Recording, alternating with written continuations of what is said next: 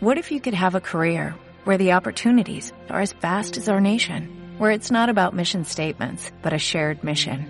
At U.S. Customs and Border Protection, we go beyond to protect more than borders, from ship to shore, air to ground, cities to local communities. CBP agents and officers are keeping people safe. Join U.S. Customs and Border Protection and go beyond for something far greater than yourself.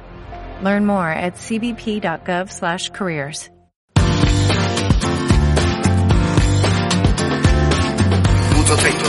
Hola, soy Juan David Gutiérrez, director de MGR Investigación de Mercados. Estamos en Encuestas de a pie, el lado amable de las cifras. Hoy hablaremos de la prostitución, una actividad que, a pesar de que ha sido condenada durante siglos, no solo se mantiene, sino que además se ha actualizado las tendencias del mundo de hoy. Hicimos un sondeo entre 1.528 personas a quienes les planteamos cuatro preguntas. Primera, ¿crees que en Medellín está aumentando o disminuyendo la prostitución? Aumentando 83%, sigue igual 16%, disminuyendo 1%. Cifras preocupantes. Segunda pregunta, ¿por qué crees que una persona, hombre o mujer, llega a la prostitución? Escuchemos a nuestra gente de a pie. Pienso que lo toman como un camino. Por un desamor, porque no encuentran empleo, porque tienen hijos para mantener. Por maltrato familiar, eh, escaso de, de recursos. Los problemas familiares. Por la necesidad. Les gusta ganarse la vida de una manera fácil porque formas de trabajar hay muchas. Por necesidad, falta de oportunidades, 53%. Por gusto, por dinero fácil, 37%. Por vicio y malas amistades, 5%. Por ignorancia, 5%. Minuto 30. Pregunta 3. ¿Crees que la alcaldía le está dando un manejo adecuado al problema de la prostitución? Sí, 11%. No, 89%. Asunto completo. Última pregunta.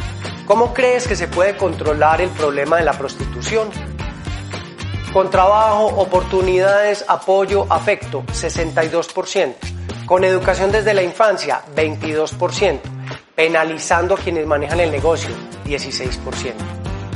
¿Qué piensa nuestra gente de a pie?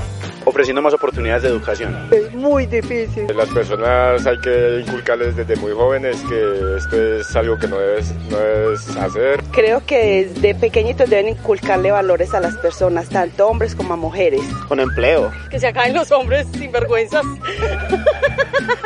Concluyamos.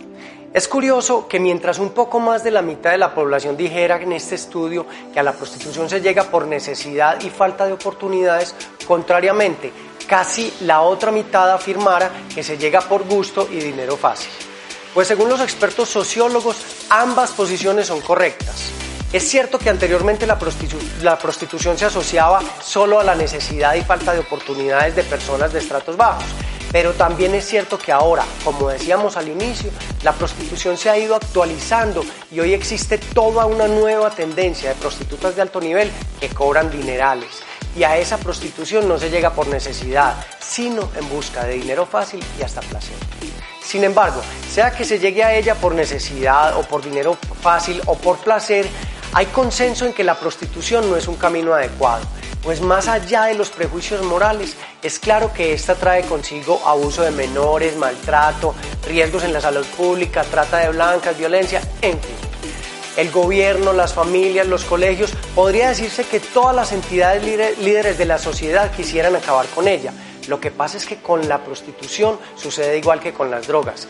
Mientras haya quien compre sexo, habrá quien lo venda. Esa es la triste realidad. Soy Juan David Gutiérrez. Gracias por acompañarme en Encuestas de a pie, el lado amable de la cita.